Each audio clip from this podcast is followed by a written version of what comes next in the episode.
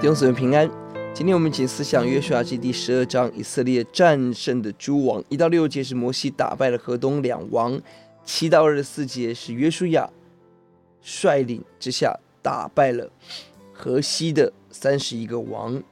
本章总结了摩西跟约书亚所击败的君王，并他们把他们的地界标明出来。而十三章接下来就要分地了，这一章可以说是整以色列进到应许地的战绩回顾。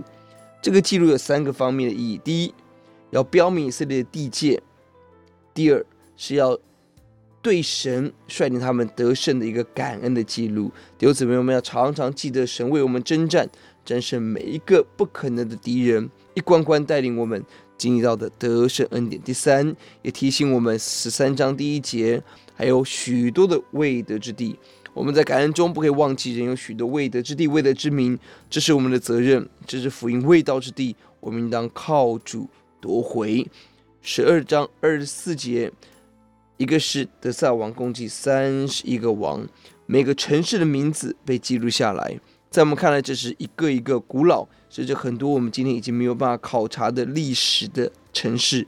但每一场战役，我们要记得都是神的工作，神大手率领我们得胜。我们要记得神的作为，我们要记得每一位爱我们、帮助我们的人，我们要记得每一位我们传福音、我们所关心的人，让一个个名字被记录在神的面前，讨主的喜悦。我们一起祷告，耶稣，求你教导我们学习感恩，每一件小事都是神的怜悯完成的，让我们细细的数算。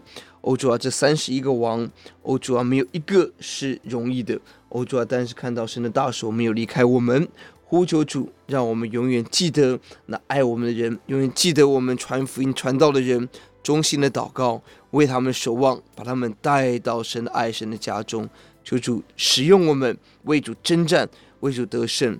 欧洲啊，主要，旧约是把人杀灭。都要但到了新约，是要把人带到永恒的国度，得享永恒的生命。感谢赞美主，听我们的祷告，奉耶稣的名，阿门。